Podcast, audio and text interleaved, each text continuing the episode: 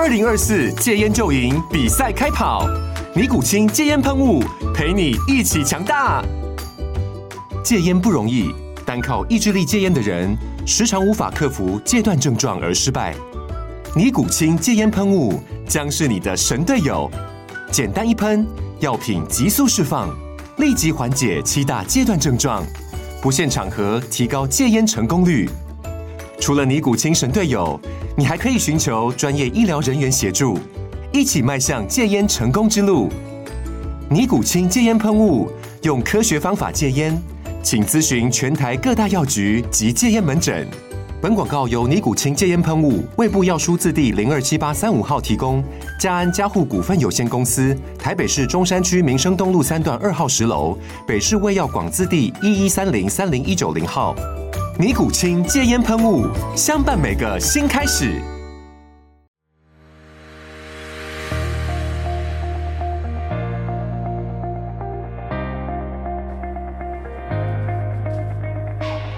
各位听众，大家好，欢迎收听第五季第七集的 SSE 训练漫谈，我是廖教练。呃，那这一集节目也是第五季首次，就是正。正式的 SSE 训练漫谈就是主线节目呢，是由我自己一个人单口主讲的，如同上个礼拜跟各位所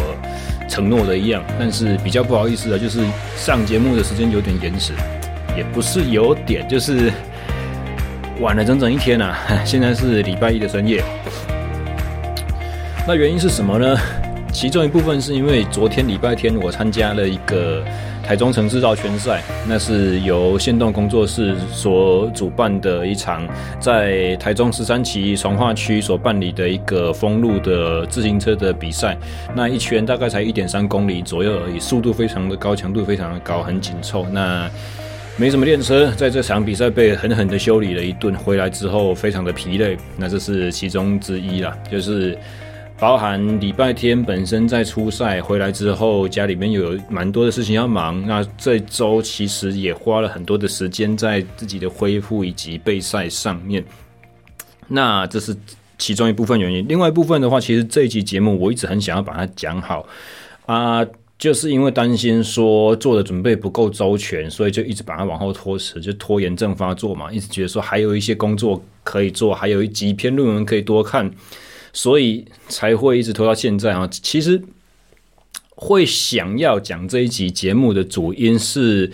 在三月八号的时候，我的 IG 上面有一位教练敲我。那这一位教练他本身也是 Podcast 节目的主持人，他也是呃非常热衷于训练知识的这个吸收和获取。他是呃 HY 教练来聊天的主持人，那他在节在私讯里面跟我问到说，他去年就看了我写的减法训练，然后对于其中耐力训练这个章节有一有一段话，他觉得是相当的相当的有意思，他想要跟我请教一些不同的观点这样子。好，那我们就把原文拿出来。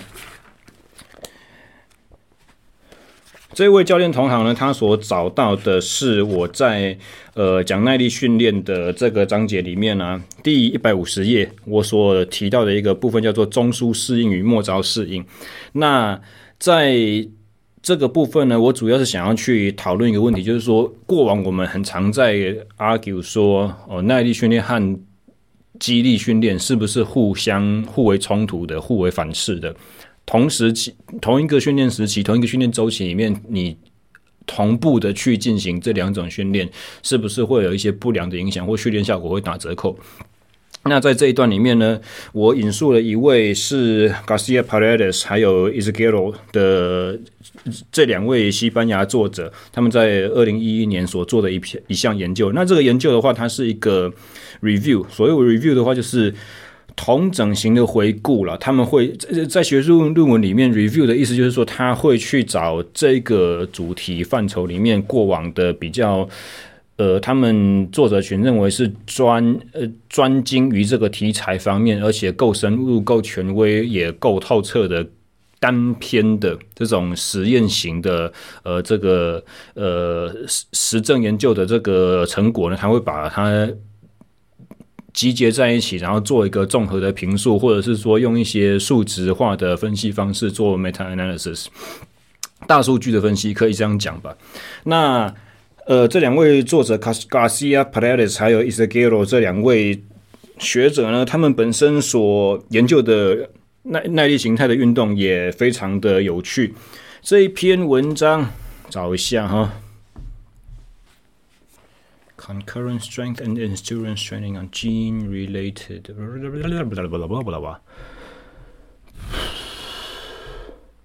Control F。Rowing，好，找到了。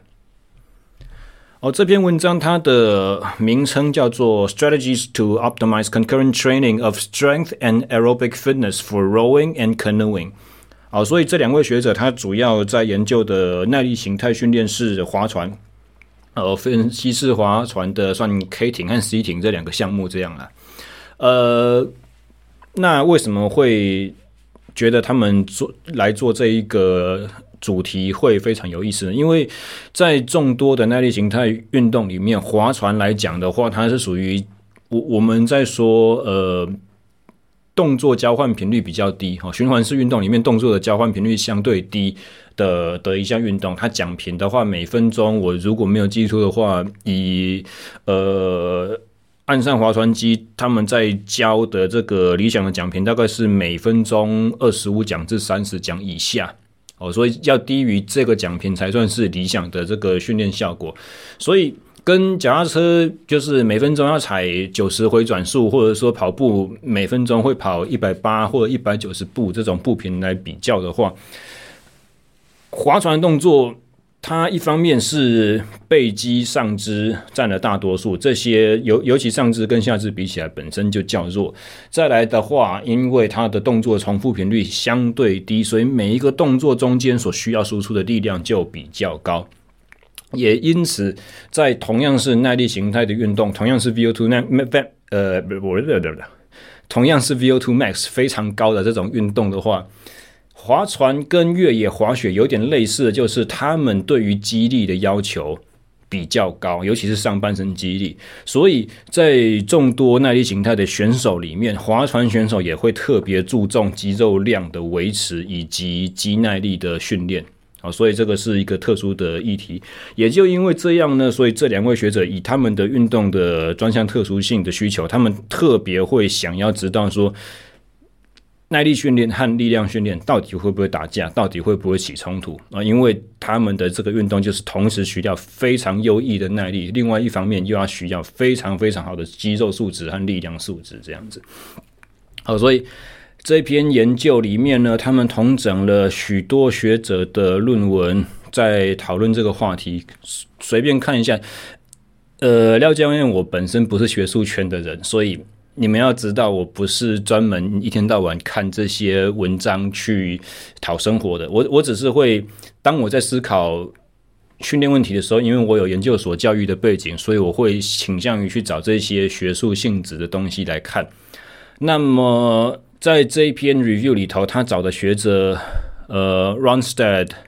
然后 Miller、Saunders，呃，Isguero 这个是。呃，还有 Garcia Paredes 这两个是作者本人，然后再来的话，再一篇 Garcia Paredes，然后 Hennessy，然后 Mikola，哦，基本上他所找了，我看看哦，一二三四五六七八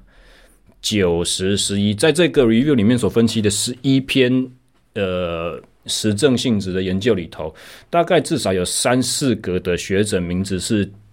在耐力形态训练领域里面算赫赫有名的。我我的意思是什么呢？就是说，刚刚我才讲，我不是专门在做学术研究，但是就算是我本业是做教练，然后我兴趣是有要沾一点耐力训练，我都听过别人在讲这几位算是耐力训练领域的红人或泰斗吧。这样讲不晓得说会不会很夸张？呃。反正不是重点。这篇文章里面，他们其实讨论到了很多的内容，它横跨了十几页的十几页的那个期刊范围了。那其中他们有几个领域，第一个是嗯分析训练的周期化，然后再来的话就是训练的总量，还有训练的频率。所谓频率的意思就是说，譬如说一周几练，或者是一天几练啊，在一个礼拜里面会有几个训练时段，几个 session，或者说一天是不是分早中晚，还是只练两餐，还是一天练一次就够了？像自行车的话。非常著名的就是几乎都只有一天一练，那跑步的话就会很经常看到选手和教练执行一天两练的这种策略这样子。然后再来的话，还有 optimal combination of strength and endurance training intensities，好，就是力量和耐力都要练的时候，我们怎么样最巧妙的去操纵这些呃强度的参数。然后还有 sequence of concurrent training sessions。就是说，你力量和耐力同步都要进行训练的时候，你前后顺序要怎么搭配？然后再来的话，number of repetitions with a given load，就是说，呃，在特定负荷之下，你应该做多少个 rep？然后他讨论说，你要不要做到力竭或者是耗竭这件事情？所以整篇文章其实里面涵盖了很多的范畴了。那我的书里面，我其实只截取了我觉得特别有兴趣的一个部分。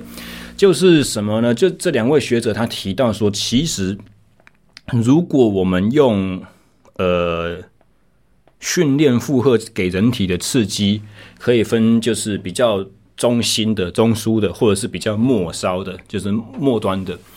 我们可以在耐力训练和力量训练这两个训练的模式里面，都用时间和强度的参数去调配。我们可以找到说，诶，耐力训练有比较偏中枢适应的刺激，也有比较偏末梢适应的刺激。那力量训练也一样有偏末梢的刺激和中枢的刺激这样子。那末梢的意思就只是说，在我们肌肢体的肌肉内部啦，可以，你可以这样想。那中枢的话。以力量来讲的话，就是比较偏神经层面的；然后，如果是以耐力来讲的话，就是可以，你可以把它想象成是比较偏呃心肺能力层面的，或者结构层面的这些东西。所以，呃，这两位学者他们提出一个一个独特的观点，就是说，当你在练力量和当你在练心肺，你的目标是都在达成。末梢适适应的时候，这个时候肌肉成长、力量成长和耐力训练的进步，比如说 VO2 max 的突破，或者说乳酸阈值耐力的乳酸阈值在达成的时候，你你所能够维持的运动强度或者是运动经济性这些数这些东西，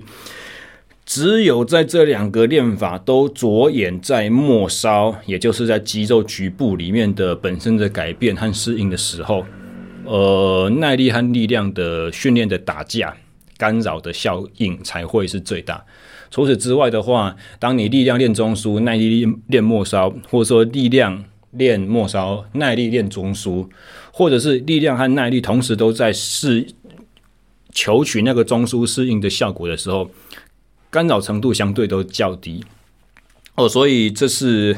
我在书里面所引用的一个他们相当独到的一个分析和见解了，也就是他们从刚才我所说的十一篇。呃，重点在这个领域的研究里面，他们所归纳出来的一个结论这样子。那如果我们要再很细讲的话，所谓的，我我希望到这边大家还就是没有睡着了，因为下面才会是今天主主主要要讨论的主题。因为再进一步细细讲的话，这两位学者他们所提到的，就是说以耐力训练来说。哦，以耐力训练来说，高强度的、比较短时间的，不管你是用冲刺的练法，或者是你用高强度间歇的这种练法，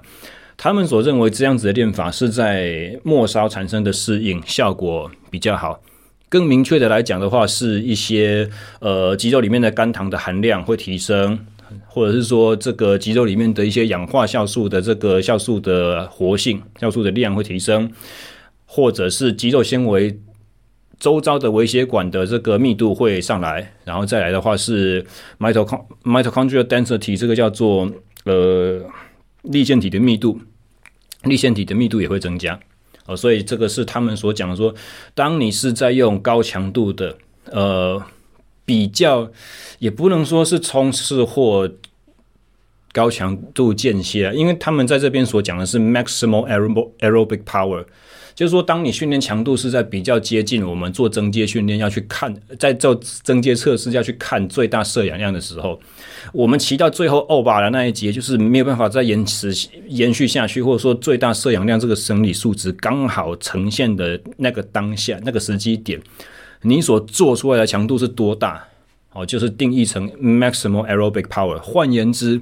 我任何的训练方式，如果你的目标是着眼在 maximal aerobic power 的进步，或者是用使用类似 maximal aerobic power 这个运动强度下去做刺激的话，哦，这两位学者认为是比较偏向于肌肉末梢的适应。那相对的，用比这个还低一点的强度，什么强度呢？啊，这这篇文章里面它所定义的是 air anaerobic threshold 无氧阈值哦，也就是说我们所在讲的那个自行车在讲的 FTP，或者是跑步所讲的临界跑速。而这两位学者他们所谈到说，低于无氧阈值的强度训练的话，比较多的适应效果是来自于中枢系的生理系统。明确一点来讲的话，hemoglobin affinity，哦，就是说那个血红素，血红素的气对氧气的亲和力可以提升啊。pulmonary diffusion，呃，肺换气，肺换气在肺泡的气体扩散，还有 stroke volume，这个蛮重要的，就是心脏的心室容积和每跳输出量。那再来是 cardiac output，cardiac output 的意思就是说，呃，每跳输出量加上呃我们。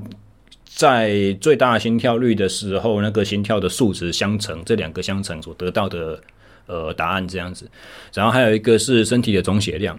哦、呃，血液的量增加，血浆量增加，或者说我的心跳可以多跳几下，或者说我心脏变大颗了，这些都是心室容积增加。然后 cardiac output 就是心输出增加，然后这些总血量增加，这些都属于是比较偏中枢形态的适应。呃，所以。简单的简洁，呃，结论一下，就是说，在我所引述的这个观点里面，高强度是高强度的耐力训练是偏末梢适应，那低强度相对较低啦，低强度的耐力训练是偏中枢适应的这个效果。好，背景终于交代完毕了。那么，在三月八号。我我刚刚所讲到，我们这位教练同号，他所给我的提的这个提问，就是说他有看到过一份研究，就是在这份研究里面，该作者所提的这个观点，跟我书里面所提到的完全相反。他说，呃，在那篇我我找一下哈，这一篇研究是二零二一年的，对。在那个 Frontiers 这个期刊大家族里面，他所发表在在运动生理学学期底下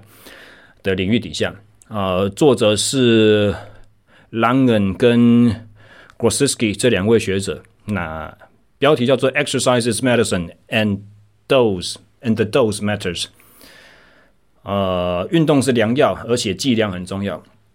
那么在这一篇。文献里面他所提到的一个中心的思想就是，而且他还画了一个图，就是说在在 Figure One 里面，他提到说高强度的重复的训练或高强度的间歇的训练，对于听好了，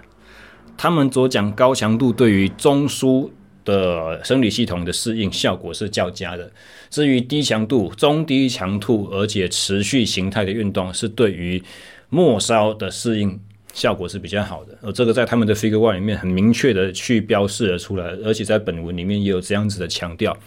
那这位教练就问我说：“这是怎么一回事？”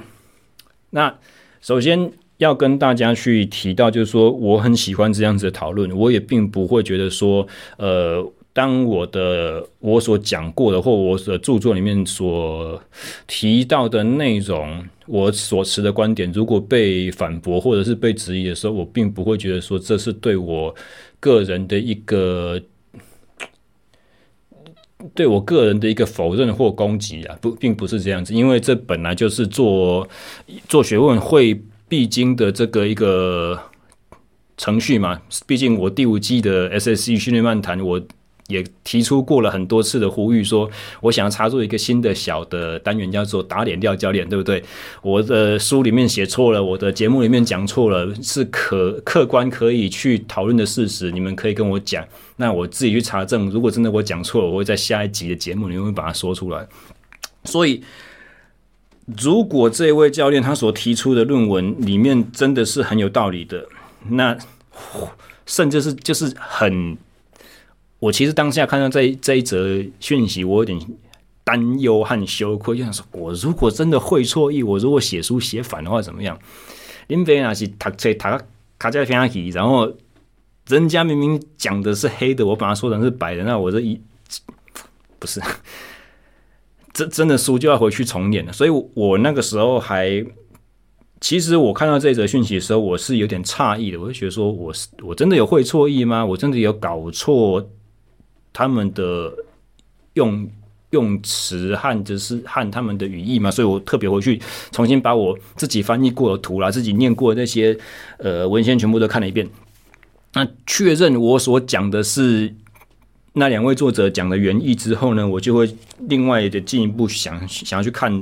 哦，我们这位朋友所提出的这一篇论文里面到底在写什么？那当然，我那个时候我我当下给他的回应是这样子啊，来函照灯，那我就把我回过的东西也照样讲出来啊。三月八号那天晚上的八点三十九分，我回了哦。对于关于 HIIT 对于新四容积的改变，我约略有听过一些说法。但是另外一方面，就是 MICT，MICT 就的就是这篇文章里面的缩写，就是中低强度的持续训练。MICT 对于 peripheral 改善 peripheral 的效果较佳，我则是完全没听过，所以请给我一些时间研读。那个时候我是我是这样子回的。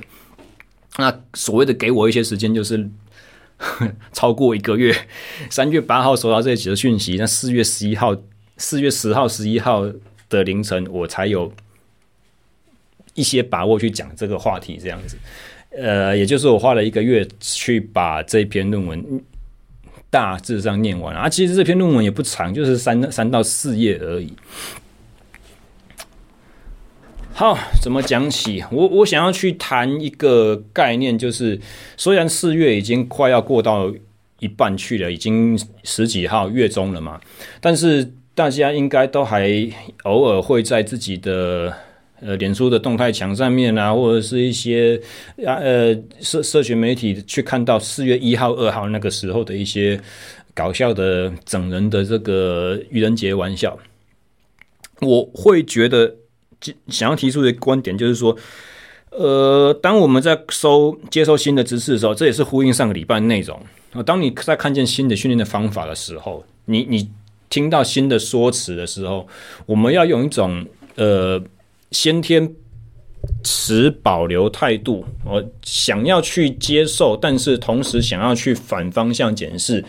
呃，预先预设，我们先听到这些东西是错的，也就是说，你把你所碰到这些东西都当做是一个，它有没有可能是愚人节玩笑？这这应该是假的吧？我来验证看看的这种心态去对待。哦，所以。当我在确认我自己当初没有会错意的时候，我看对于看到了一篇新的这个资讯、新的证据的时候，这这是出于我的本能啊，以前做学问的习惯，我也会先去试着看看说他是不是他是不是在胡说八道，哈，所以我我会用。这样子的检视的方式啊，其实做科学本来也就是这样子程序。为什么你要做 peer review，甚至是为什么你要用统计去验证，都是因为希望去反驳一个说法嘛。当一个说法越来越难以反驳的时候，它就越来越有可能是真的。这个概念我们以前有讲过，所以我会去试着去反驳新的这一篇呃文章，他他所提出的观点。那其实看下去之后，我发现。这一篇文章，他想要讲的很多东西是我蛮认同，而且我很喜欢的讲法。他这篇文章就是我我刚才所说，教练同号 HY 教练他所提给我的这个 Exercises Medicine 这一篇，他想要提的就是说，对于健康促进来讲，运动有很多很好的效果，但是我们在追求效果的时候，不要忘记运动有很多运动有很多不同的刺激方式。那时下最流行的是高强度的练法，但是我们必须要去呃认知到说低强度的持续性的负荷，它有很多功能是高强度的刺激所无法替代的。哦，所以它后面附在 “exercises medicine” 这句话后面点点点打了三个点，然后再说 “and the dose matters”，就说剂量很重要，开药要开对剂量，不然会吃死人。所以我很认同这个观点，那我也很喜欢有人去拿把这件事情拿出来讲。哦，说，只不过就是说，当他在提到就是嗯，我看看哦，他在提到就是。低强度训练对于末梢适应的刺激效果比较好的时候，他所引述的两篇论文我去看，这边给的第二个观点就是说，你们大家在想要反驳一个东西的时候，你应该去检验他所提出的辅助证据，你去检视这些证据的品质，而不是直接针对你觉得这个人所讲的话听起来是不是有道理啊？听起来跟你以前所知道的事情是不是一样的？或者说你喜不喜欢？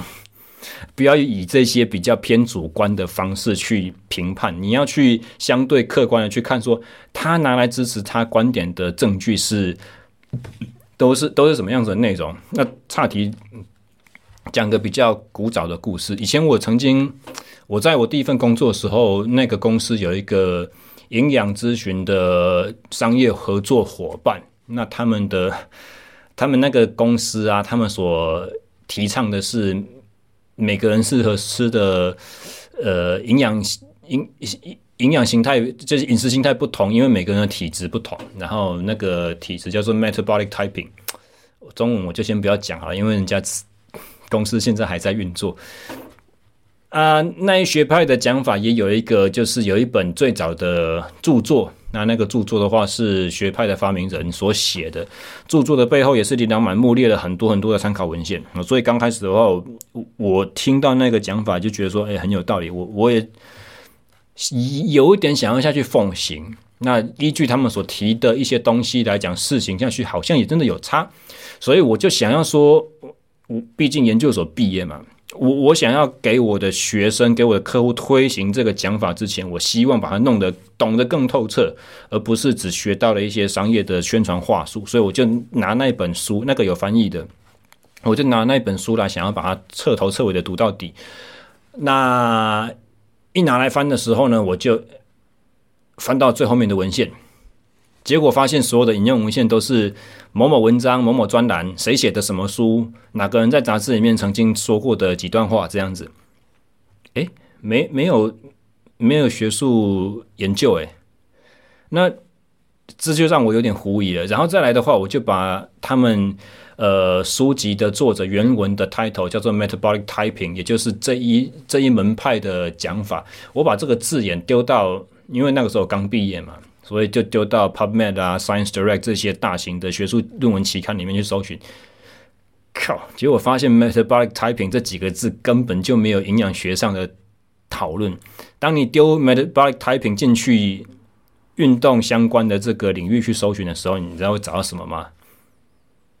就肌肉的形态啊，肌肉的能量运用形态，红肌和白肌谁比较适合用？有氧呼吸谁比较适合做无氧糖酵解的 ATP 产生？Metabolic Typing 在讲的是这一个，所以那个时候我就开始对于，因为他所提出来的证据品质不好，我就开始对这个说法产生了一些存疑啊。我实际去验证之下，发现这个东西在学术界也根本就没有受过检验。我我们在刚刚才讲到说，一个讲法越来越经得起检验的时候，就代表它是越来越扎实的，越来越值得你信赖的。那当一个东西从来连被检验和被讨论都没有过的时候呢，基本上是不不太不用认真去看它，不用认真去听它，因为没有没有相关领域的专家学者愿意去为这个讲法背书啊，可以这样说。那所以话回到这个故事讲完了，话回到我们今天所要讨论的内容。当我看见这一篇就是《Exercises Medicine》这一篇论文的时候，我会想要去看，优先去检视他所提出的证据。那他在讲到说，呃低强度持续运动对于末梢适应最有效的时候，他所提到的，他他我我是用 Control F 嘛这个指令去找一下整篇 PDF 里面整个整个。网页里面他所在讲的 peripheral 到底是什么时候第一次出现？好，那第一次出现的时候，他所提到的两个作者，一个叫做 Beer at all，一九九九年的 Beer 是不是啤酒那个字 B E E R E 啦？那很很多人写，所以 Beer 是第一作者，他后面写 at all 就是拉丁文的，说 Beer 以及其他人这样子。一九九九年所提出的。那另外的一个的话是 g o r o s t i 不怎么念啊？G O R O S T I A G A，Gorostiaga，呃，听起来好像是西班牙人或者是意大利人嘛，我也不知道。Gorostiaga et al. 一九九一年所提出的，所以一九九九和一九九一年这两篇文献的话，这是他所提出来要去强佐证他自己的讲法。哦，这两位 Exercise Medicine 这一这篇论文，这两位学者他们所说的低强度耐力是。对于末梢适应比较有效，那我们就先看第一篇 B 的这篇一九九九的文章。结果，论文的 title 叫做什么？Aerobic exercise，呃，Aerobic exercise training can reverse age-related peripheral circulatory circulatory circulatory changes in health healthy older men. Age-related。跟年龄有关系，然后 healthy older man 是老年人，然后再来的话，他所讲的 peripheral 是什么呢？是专门在讲末梢血血循，也就是我们常常在 电视广告上面看的什么巡差宁在讲的那个东西，末梢血液循环。然后还有就是说，这一篇研究，他找了老年人和年轻人一起去做低中强度的训练。然后说，这两是这两群的受试者在训练结束后都有得到进步，但是进步的呈现不一样。在年轻人低强度、低中低强度持续训练，对于末梢血液循环没有改善；只有在对于老年人，他们的末梢血液循环才有得到改善，明显改善。它两个都是有 VO2 max 进步哦，训练前和训练后，但是低强度持续训练对于年轻人，至少在血液循环这个部分呢，在末梢是没有效果的。所以这是一个警讯。第一，当呃，exercises Medicine 这一篇论文的作者他引述一九九九年 Beer 的论文的时候，他想要拿这个来讲说。呃，中低强度持续训练对于末梢适应有好效果，可是人家明明讲的就是说只有对老年人有好效果，对年轻人没有。所以你把他的结论去以以偏概全了，去断章取义了，这是其一。那其二的话就是，人家所在讲的就只有末梢血循而已。可是，在《Exercise is Medicine》这一篇论文里面，这个作者他一再提到的很多关于末梢的适应，呃，低强度、中低强度的训练，他们提到就是说，呃，运动经济性的提升，或者是说有氧能量的产生的比例这些东西，或者是说 energy flux，再透过呃 mitochondria energy flux，就是粒线体所所所提升的、所制造的这个有氧能量的这个流通量这样子意思。这都跟他所引述的这个证据没有关系，人家没有在讲这些，所以这是对于一个说法的扩大解释。当然，比尔他只是被他引述的第一个证据而已。那我就来看第二个，Gorstiaga 这一篇一九九一年的，那这一篇的抬头叫做什么呢？哦，这篇论文的 title 叫做 Uniqueness。Of interval and continuous training at the same maintained exercise intensity. Same maintained exercise intensity. 这是一个身为在做运动训练，不也不要讲运动员训练，就一般大众训练，你只要跟训练扯上关系的人来看。The same maintained intensity，在这个关键字的时候，在我的大脑里面就亮起了一个大大的红灯。为什么？一般来说，有尝试的人，有训练经验的人，不管你有在练自己还是练别人，你都会知道，练间歇和练持续的强度是不可能一样的，没有人会这样做。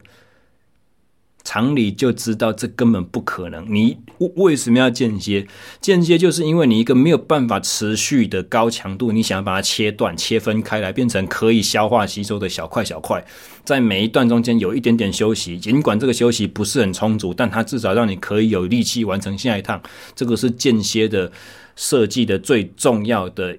方式，呃，最重要的理由。所以，当人家拿 the same maintained exercise intensity 来做文章的时候呢，哪有人在用 the same intensity 用同样的强度去练间歇和练持续的？当然，我第一眼看到这个讲法，我就很不喜欢。可是仔细下去念的话，我发现说，关键在于 the same maintained exercise intensity 持维持的，那这是一个。你你现在去看他的实验设计，就发现说，哦，原来他是把同样的，譬如说我们讲做工量好了，或者说呃做工功率这个东西，脚踏车大家都有训练经验，很容易懂。其他的领域也许不知道，那我们就换个方式来讲，呃，如果我们今天所讲的是跑操场，我跑五千，那我是用持续的方式跑五千。那假设我完成的时间是三十分钟，五千公尺三十分钟跑完。那另外一个方式就是，我在这三十分钟以内，我切分成很多很多的四百。那我四百是快速的跑完，然后有休息；快速的跑完，然后有休息。总累积四百的趟数加起来跟三十分钟是一模一样的时候，然后总里程也是刚好五千公尺的时候，这是他所设计的间歇方式。哦，所以这一篇。研究他所设计的是，诶，我的运动所做完的事情，在时间呃训练的 session 开始和结束刚好的那个点切下去，用持续方式和用间歇方式是做同样的事情。哦，所以这是从生理的角度，我们可以理解说为什么他会想要这样做，因为跟上礼拜我所讲的很类似嘛，就是说当你想要知道有一个变音的。差别的时候，你会尽可能的去想要控制其他所有东西都是一模一样，在相同条件的前提之下，我们才会有办法笃定的说，相对笃定的说，哦，我我我实验做出来的差别都只有我所在操纵的那个变数所带来的影响。这是我可以理解为什么人家这样做，但是我还是很不喜欢这种做法。为什么呢？一一样话题回到我们说刚刚所讲的，你只要自己有在练，或者是你有在有在练别人的，你就可以知道，当我要用重复训练，呃，和当我用持续训练的方式和我要用间歇训练方式下去操的时候，你会做成的运动量，你会达到的训练负荷总量，根本就不可能一样，绝对不会一样。你你，但大家想想看嘛，呃，你如果是一个路跑的，然后你的成绩还不错的，半马可能将近一百分以内，一百分钟以内可以跑完的，一个小时四十左右的这个水准，那你听过的持续训练方式可能有哪些？呃，tempo run，或者说 LSD，或者说 M pace。或者是说，呃，recovery pace，或者是说法特雷克，对不对？都都是怎样？都是一一出去就是 recovery 的话，就是三 K 上下，三公里上下。然后一个比较量比较大一点的比赛距离的模拟，就是二十一 K 嘛，二十一 K 切到三分之二，你可能会有十四 K 十十几公里的，接近二十公里的，或者说甚至超过二十公里的这个长距离练习。那个公是以公里在计算的。那相对的，如果你要练强度的话，你会练什么样子的形态？你可能会有八趟、十二趟的四百公尺，这这就很近很很紧了，速度型的。八乘以四百多少？八四三十二，三点二 K 而已，加起来总量才三点二 K。我如我三点二，在一般的概念是恢复缓跑。你如果是要强调说我是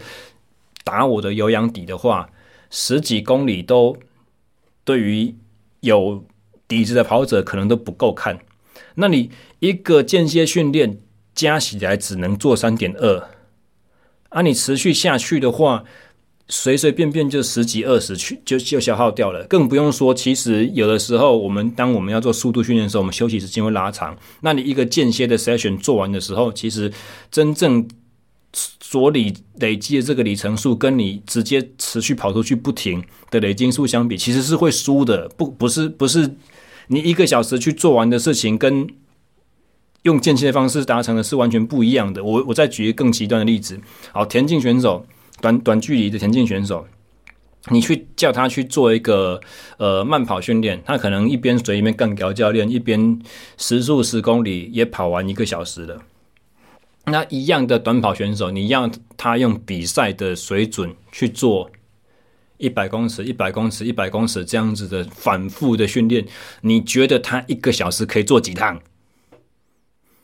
真的很顶尖的短跑选手，全力的一百，一个小时三趟就差不多了啦。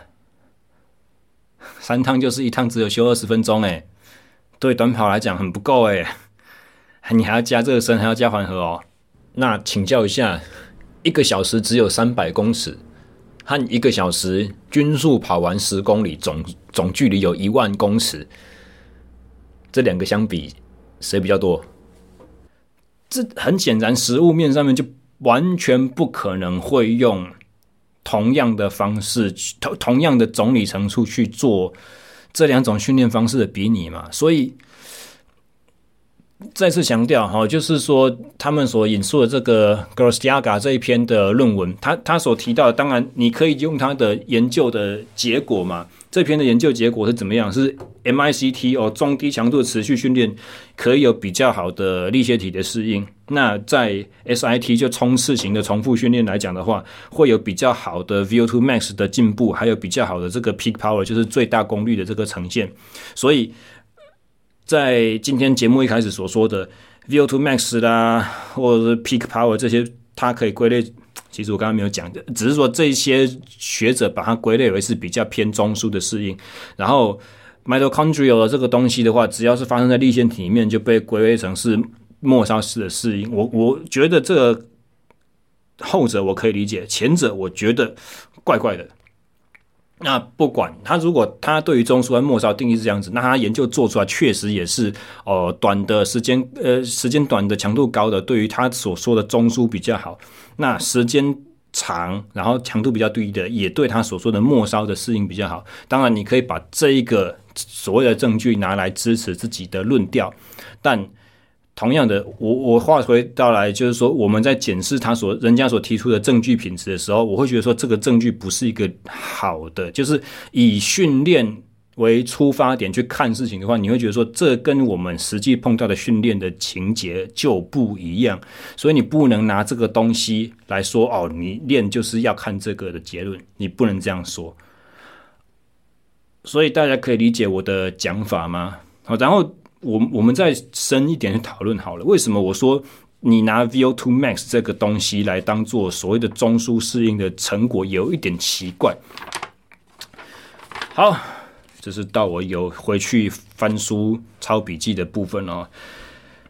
如果你回去翻运动生理学的这个课本，你会找到 VO2 max 的计算方式，应该说 VO2 啦，就摄氧量的计算方式，有一条公式叫做 the Fick equation。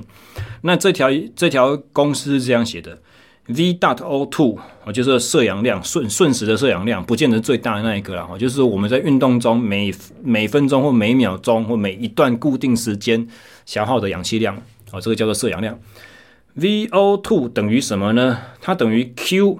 乘上括号，那括号里面是 CaO2 减掉 CVO2，这个叫做所谓的 Fick equation。那这条方程式它写写的是什么东西？Q 就是 cardiac output，就是我刚刚所讲过的嘛，那个心输出量。心输出量就是每跳输出量乘上你的心跳率。这两个东西嘛。你心脏多大颗，那你每分钟压几次，就是心输出量了啊。其实我们真的要估摸一点讲的话，其实心室它在压缩的时候不会完全压到底，它会有一点死腔容积是最小的，然后你要用最大的去减减最小，这个就是心脏专科医师或者说有在。专门以运动里面的心脏学去去讨论的人会去讲的事情啊，对于我们这种凡夫俗子哈，就可以不用讨探讨到那么细。那所以这个是 Q cardiac output 这个部分，我们可以把 cardiac output 就心脏大不大颗，你心脏能不能跳很快，然后你的心脏是你的心肌是否有力，你的每跳是否是可以压到底，然后你每次舒张是不是可以舒张到真的是它的该有的极限。这个我们把它看成是中枢的话，OK，我觉得说得通。哦，但是 Fick equation 里面还有另外一个部分，就是怎么样？CaO2 减掉 CvO2，这是什么？这个中文叫做，你可以把它叫做动静脉的含氧差，英文原文叫做 Atrial Venous Oxygen Difference，就是说你。动脉打出去的鲜红色的含氧量高的血，它的氧氧含量是多少？它氧分压多高？和从静脉回到心脏的，就是这些氧气都已经被肌肉用掉的，这个比较暗红色的，呃，血红素跟氧气比较没有结合的这个这这些静脉血，它两者的含氧量差别相减。才叫做我们肌肉所消耗的，不也不见得肌肉啊，所有的身体组织都会耗氧嘛，大脑也会耗氧，你消化系统也会耗氧，什么都会耗氧。所以，当这个动静脉的氧差一减掉的话，我们可以把它看作是身体在末梢用掉的这些氧气。当然啦，运动情况之下，我们可以这样讲啊，休息状态的话，或者说消化状态的话，或者说用脑力工作状态下的。这个动静脉的氧差，它可能也是来自于内脏啦、大脑啊这些比较偏中枢的神经系统的这个中枢的东西。但是我们现在在讲运动嘛，哦所以如果是 cardiac output 这个，我可以认同它是属于中枢的。但是动静脉氧分压差别啊，含氧差别的话，我会比较偏向于觉得说它是一个末梢的东西。也就是说，当你的 VO2 max 进步了哦，你的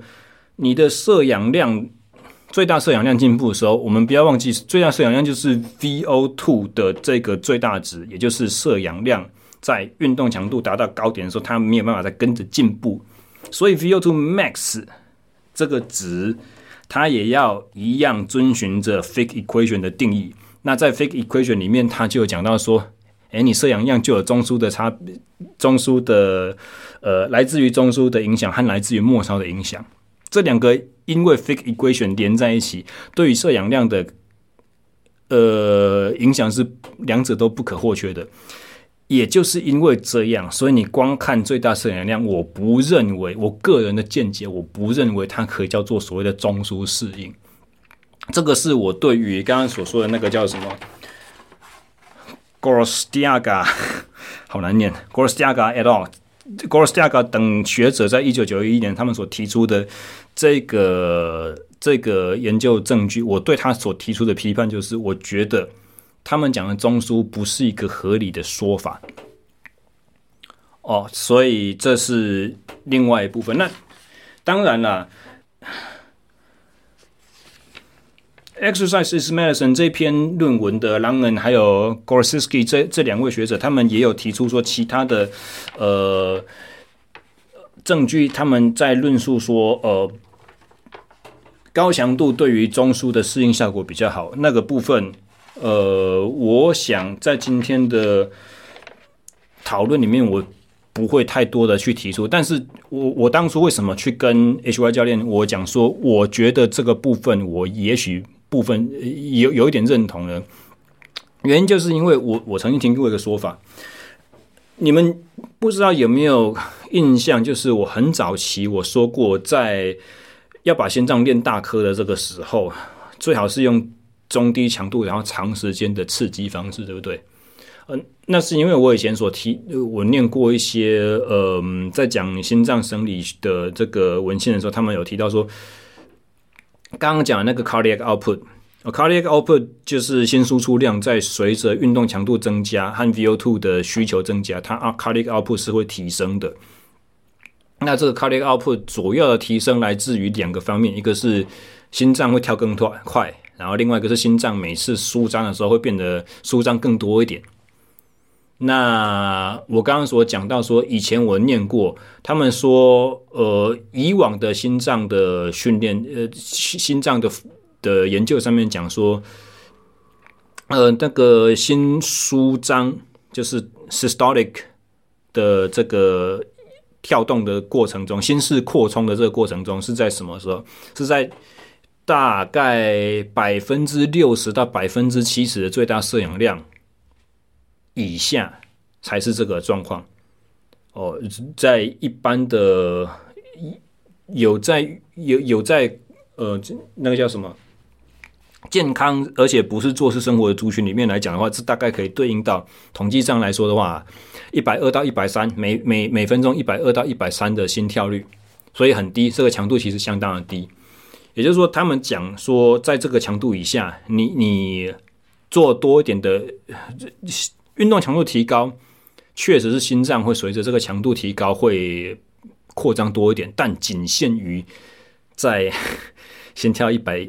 三、一百二的这个范畴。所以以前人才会坚信说，心跳要用很低的方式去做很大很大量堆积，这个才叫做所谓的打有氧底。这也是我以前所相信的。那后来我有听到一个叫做 Imperial Cycling 的 Podcast 的主讲者，也是我之前曾经我找他去帮我规划过自行车公路赛课表的一一位美国教练。他有在讲到说，比较近代的针对 v two Max 的研究，有发现说，如果你是运动员，尤其是你是比较能力偏高，就是说。高层级到精英程度的运动员来讲的话，刚才我所讲的这件事情就不成立。也就是说，你的心输出量的提升来自于心脏的舒张时候的心心心室变大这件事情，在高层级至精英的选手来讲，几乎可以维持到最大输出的就 VO2 max 的百分之八十五到九十，都还是这件事情都还会成立。也就是说，你心跳同时越跳越快，同时也会越在每一跳的过程中也会舒张的更大，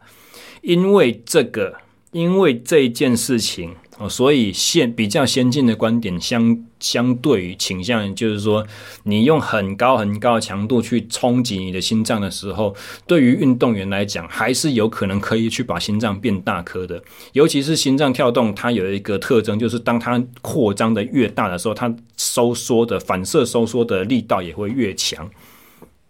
哦，这个是心肌跟其他肌肉所不一样的一个特殊点。呃，也是因为这样子的话，所以我第一次回复那位 HY 教练的时候，我才会告诉他说，我我我我觉得我可以听得懂他在说高强度运动对于心，呃，对于中枢适应也有比较好的效果，或者说也有效果。这个观点我可以知道大概是哪里来的，但相对的，呃，我也不认为这是一个好的策略，就是说你。不要把就是高强度也可以把心脏冲大颗这件事情拿去当做说高强度训练是中枢适应效果比较好的一个说辞。为什么？因为对我如果单看，譬如说两个礼拜，两两个礼拜都练高强度和两个礼拜都练低强度的话，对啊，你可以看见两个礼拜都练高强度的效果对于心脏的冲击是比较大的，哦，你可以说这个是对中枢适应来讲，高强度练法比较好。可是话题又回到原先的老问题了，高强度间歇训练换高强度重复训练，by nature by default，它的先天的本质就是我没办法长期操作。那低强度、中低强度的持续训练，它本身就是可以比较长期的操作。所以在训练赛的选择上面，我们本来就不会把这两种方法用一样的百分比和一样的，呃，我我们刚刚有讲到，就是说训练频率就是 Garcia Paredes 他们这这两位学者，呃，在在我所引述的那个划船研究里面，他们提的这件事情哦，他们有在讲说，呃，训练的总量和训练的频率分配，因为持续训练和间歇训练这两种有着鲜明的特性上差别的练法。它在应用的时候本来就不会用同样的方式去给，所以当你在研究的时候，把它给用同样的方式去给，不管是在同一个时期，同样的介入时间长短，或者是说像我刚刚所讲的，有一些人是用同样的总量控管，甚至是有更笨的方式去把同一个强度是用间歇的方式来持续的方式给。我都会觉得那个不是可以去，他他的研究结论是不是正确的？呃，是是是不是是不是有可能是合理的？是做出来的？我没有在质疑这件事情，我不会说他们造假他的东西，或者说我不会说哦，他的他他的呃过程有瑕疵，或者他的嗯，他他他所用的受试者族群不对，我不会去讲这些话。但是我会觉得说，你要把那个在某个前提下正确、合理、成立的这个实验结论拿来套用在我的目标族群，也就是训练这件事情，尤其是我们在想的是运动员训练的话，你就不应该直接拿来套用，因为运动员训练就不是像他实验这样做的。OK 吗？大家听得懂我我那个？翻来覆去是讲了很多废话的，最重要的重点是在哪里吗？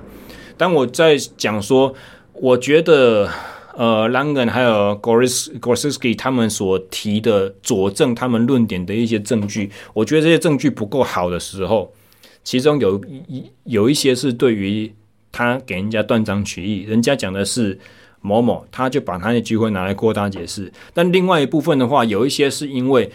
他他可能引述了一些好文章、好研究，但是那些好研究，因为他们的研究的重点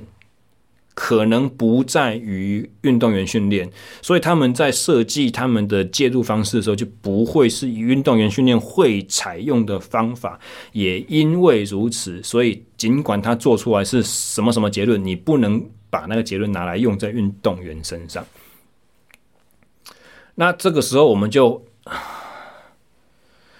节目差不多可以收尾了啦，但是我想要去跟大家去讲我我在这整件事情上面最后的一个小发现和我的心得，就是说，为为什么人家会写一篇文章，他写所提出的一些论调，像我刚刚开始说的，我其实很喜欢这篇文章，他在他他的初衷，他想要去论述的一个就是说。不要把高强度拿来当万灵丹，有低强度的练法有很多的好处是高强度无法取代的。我很喜欢这个看法。那也因为我喜欢他的看法，所以我如如果我没有之前的我自己的一些为了写书所做的研究的这些背景知识的话，我可能会倾向于同意这篇文章他所他所提倡的东西，因为我喜欢我主观的个人的喜欢的。判断。那为什么我有了这个先入为主的观念之后，先入为主 听起来像是骂自己。为为什么我有了这个前面的背景知识之后，我回来看这篇，我会先我会倾向于觉得它是不合理的呢？啊，人家也明明就是很认真的做研究的，他又不可能存心造假。这这两个中间到底是有什么有什么一定有什么误会，对不对？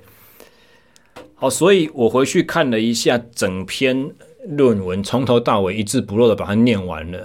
然后我发现一个事实，就是他在讲的根本就不是运动员训练啊！你你你大你你你大家回去听一下我节目开头的时候，我说这篇文章的标题就是什么？Exercise is medicine，运动就是良药。他们在着眼的是健康促进的领域，是在于做事生活完全没运动，或者是很少很少运动，几乎跟做事生活差不多的这一些族群身上。所以他关注的是这些族群的时候，他会拿来佐证他论点的，和他会想要去做文献探讨，会去看，会去解释的这些东西，自然就比较不会是运动员训练，因为他们在也许我们看的参数都一样，都一样叫做 VO2 max，都一样叫做 peak power，都应该叫做呃 exercise efficiency，呃 economy，exercise economy，economy 运动经济性，我们用同样的参数，用同样的字眼，用同样的专有名词。再去找我们所想要的那个，所想要发掘的那个瑰宝。嘿，谁要说我我把我的宝藏都藏在那里了？你想要的话，自己去拿。虽然我们用同样的参数，用同样的语言在讲我们想要看的东西，但实际上我们着眼的东西根本就不一样。一个是健康促进，另外一个是训练的效果和在竞赛场上的最终表现。竞技运动本身就不是健康的，有在运动、有在为了竞赛而做训练的人，如果因此比较健康，那叫做一个还不错的副作用。爱比赛的人很少很少，你去问他，他是为了健康而比赛的。包含我之前访问过的格斗选手吴巧珍，他是为了减肥，他是为了健康，他才开始。以前不喜欢上体育课，才开始去接受格斗训练。但你现在如果去问他，哦，你你签约成为了职业格斗联盟的选手，你你代表国家去参加亚洲柔术锦标赛，拿了亚亚锦赛的金牌，这些过程中，你有任何一刻在想着你自己的健康吗？应该很少。会有的话，可能也只是为了一个前提，因为健康的选手才有办法规律的承受训练，才有办法有比较长的运动生涯。所以我想要练得健康一点，因为什么？因为我要突破的是我的成绩，我要延长我的运运动寿命。我并不是本身着眼在健康这件事情上面。相相信很多人，你在疯狂，你在吃。痴，你在痴迷于一项竞技的时候，你都可以认同我这个讲法。所以，一篇论文他在看健康促进，当然他看的东西，他所画的重点和他所提出来的见解，很可能会跟我们在讲训练的东西会不一样。所以，也因为如此，呃，Exercise is Medicine 这篇文章，不管它。所讲的东西，我觉得对或不对，回归到最终的最最开始的出发点，人家在讨论的根本就不是我们在关注的东西，所以那篇文章它不管是，唉，这样听起来有会不会有点怪？那篇文章它不管做的是有道理还没道理，其实我们都不用太认真的去看，因为。那不是我的战场，哦，这这就是我今天这一集节目所最后想要下的一个结论了。那不知道大家对于这个观点能不能接受呢？还是，哎，不知道还有几成的听众听到这个阶段啦？因为翻来覆去真的讲了很多，但是我相信。我的节目本来就是有点好像偏小众，所以我也不用太特别在意。说我做了这么辛苦的研究，然后一直觉得很担心自己忽略什么，很担心自己有偏见，很担心自己讲不好，很担心自己哪个哪个点忘了看。足足下了一个月苦功，才挤出来这一个多小时的这个节目。也不应该用收听数或者是完听率来评断我自己的成就吧。然后，当然的，我我我会录这一篇，我我会录这一集节目的最终的用意，也是希望我能够对呃当初给我提问的这位教练同行有个交代。我并我我刚才在讲的内容中，也许我会用了一些嗯、带着极极极为有个人。色彩的语言去批判了一些一些呃我们在讨论的东西，但是我在这边必须要强调一件事情，就是闲货人才是买货人。你就是因为我我我我相信这位教练就是因为真的喜欢我所提的一些东西，所以他才看得特别认真。也因为他看得特别认真，他才会发现他以前所学过的和我在主张的东西有一些不一样。所以这个就是做学问的真正的过程，辩证辩证就是呃科学的最早先，也是最我觉得。不管你是在做与 peer review 这件事情呢，就是在投科学期刊的时候，必须要有同个领域的专业学者来去呃检视一下你的做法是不是合理，呃，是不是符合科学精神，方法是不是没有比没有过大瑕疵。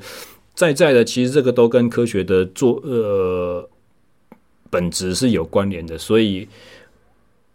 我我想再次强调，就是说我很欢迎这样子的讨论，这个也不是什么呃对呛或互骂。像我刚刚所说的，我们是在呃当当你想要去检视一个论点到底好不好的时候，你不要根据自己喜不喜欢和或者是说跟我以前所听过的东西有没有很像去评断，先不要用这样一种方式，这个。这不是合理的，你要去检视他所提的证据。那在辨这些证据的过程中，我们会进一步的去趋近于真理。哦，这个是做学问的真正精神。我我我我觉得，像虽虽然我会给自己提一个开脱，哦，说我的本业是当教练，我不是在做研究的，所以这些东西我看的不多。呃，如果漏掉什么东西，好像也很合理，但实际上。你们应该听得出来，我是真心喜欢这些东西啦，所以多讨论对我来讲的话是一个很大的乐趣。也希望未来有更多更多的听众跟这位教练一样，可以提更多不同观点的这个看法来，然后我们可以在结论节目上，不管是我自己讲，或者是跟 SSE 训练漫谈的创立初衷一样，就是要不同领域的人来对谈，来讲这些运动和训练的话题。我都觉得是一件非常好的事情啊！对了，刚刚乐乐等讲说好像要收语了，为什么又？我有一件事情忘记说，哎，那个《Exercise Medicine》这一篇文章，它在呃《Frontiers in Exercise Physiology》这一篇那个这个期刊呢，这个线上期刊里面，它是归类在这篇文章，它是被归类在于什么？它是被归类在。注意哦，opinion article，这是它的标题底下自己写的。Opinion article 叫做什么？叫做一个意见的传呃传递，意见的抒发。也就是说，说这个这种讲法，他作作者主要是想要传达自己一个主观的概念，我的理念，我。不需要在写 opinion article 的时候有非常严谨的这个实验的过程，或者是说分析过往证据。像我刚刚所讲的 review 的话，要有一些科学的方式，要有数值的方式去对自己所看的这几篇重大 key paper 去做一个呃结果的同整和讨论。不用 opinion article，基本上就是我的意见是这样子，你们有没有办法接受？对啊，那年，它比较像是什么？接近报章杂志，像报纸的社论有没有？我本报社我的意见，编辑部写的，底下不会有名字，不会说明，或者说 columns 专栏，而我们固定会请的几位作家，邀他在我的杂志或者是在我的报纸上面写稿，我邀他来写稿啊，他有很鲜明的色彩。他是个人意见的抒发，他对时事或者是对于以学术来讲的话，就是研究方向的一些评论、评评断、评论、个人评论，或者说 up ads，或者署署名的这些评论，就是我我我本报社以外邀的这些呃专家学者来讲的，有有有具名的这个像像社论一样的东西。一般来说。这种类型的是不需要经过 peer review，就是不需要经过同个领域的专家学者去严格的检视你到底有没有一些做法上的瑕疵。啊，不过这篇也很奇怪，它其实是有被 review，而且他还特别把 edited by 就是编辑是谁有写出来，然后 reviewed by 某某某，这边是字好丑，我看不出来我写什么。F 开头的某个学者 Morales Pal Palomo，没有记错的话，好像是巴西还是葡萄牙的葡萄牙的学者吧，有帮他做一个 review。这一般不会有 review 的，他也把 reviewer 写出来，然后再还有说我这篇文章还有被谁编辑过，这个我我看起来觉得是有点奇怪，不不不合，应该是我健身团前还还不知道为什么会有这样子的操作模式吧。好，以上就是本周的全部内容，希望真心希望大家喜欢，因为。我也不确不是很确定我自己到到底到底录这集想要干嘛啊，反正就是就这样吧。时间也不早了，我要休息了。明天剪这一个节目可能又要花一段不少的时间啊。行啊，那啦，下下个礼拜要干什么再说。大家拜拜。